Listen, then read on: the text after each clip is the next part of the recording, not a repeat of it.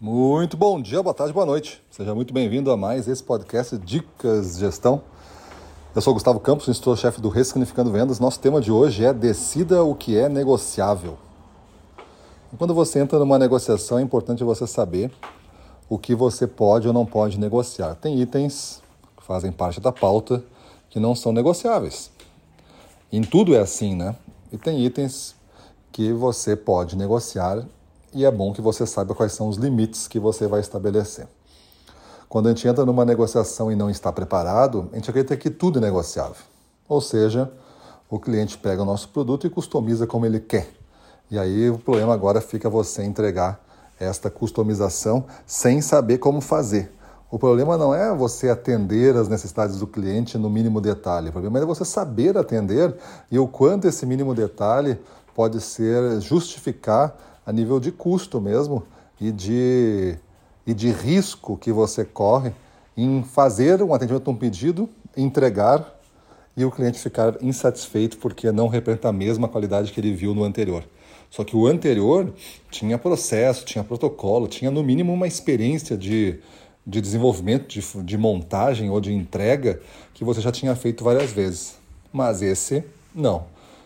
É como o nosso caso aqui, é palestras, né? Nós temos algumas palestras que a gente faz para convenções, para é, reuniões de vendas, para ativação de ano, para fechamento de ano, e essas palestras elas estão é, semi-acabadas. Por que isso? Porque nós vamos agora discutir com o cliente e ver quais são as intenções dele. E a gente vai indicar a melhor palestra para eles. Mas a gente não vai montar uma palestra do zero. Por que isso? Porque nós temos as palestras que nós sabemos fazer. Com a mensagem ajustada, sim, a mensagem pode ser ajustada. Mas esse ajuste é um ajuste fino de uma mensagem que a própria palestra já traz. Mesma coisa você tem que pensar agora. Se você entrega um serviço ou entrega um produto, ele já tem uma mensagem, já tem um benefício associado.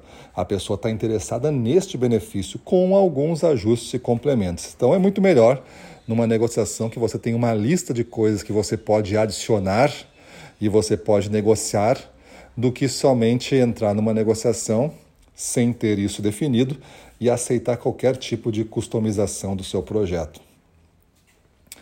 Não acredito eu que não fica nem um pouco profissional até essa maneira de atuar, porque ou você tem uma mensagem de valor ou na verdade o cliente quer um porta-voz, uma mensagem que ele está tentando passar ou não tem coragem de passar e está te chamando para fazer isso aí.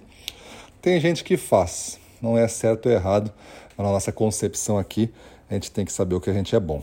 E você, já que o tema agora é saber o que vamos fazer na negociação, essa preparação é mínima.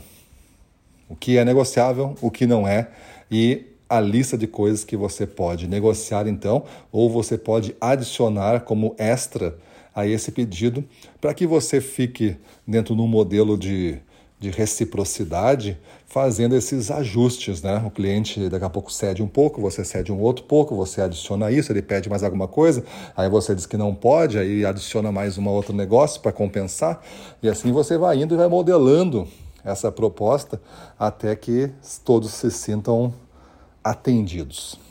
Beleza? Então, conceitos simples de negociação, mas que se não resolvidos e atendidos, tudo vira questão de preço, tudo vira tá caro e tudo que o cliente diz é verdade e a gente traz todas as informações para dentro e confunde mais o jogo da gestão comercial do que ajuda. Então, nós vendedores que estamos ouvindo essa mensagem, a gente tem que saber o que a gente está fazendo e que tipo de informação é válido ou não e como eu estou preparado para enfrentar essa negociação. E nós, gestores, temos que saber, através das informações que a gente recebe, não só ignorá-las, porque isso seria uma, a face mais fácil da gestão, mas também a menos eficaz. Mas considerar, porque você treinou a sua equipe a resgatar informações de valor do mercado. Quando você não treina e você não pode reclamar da informação que você recebe. Beleza? Então é isso aí, para cima deles.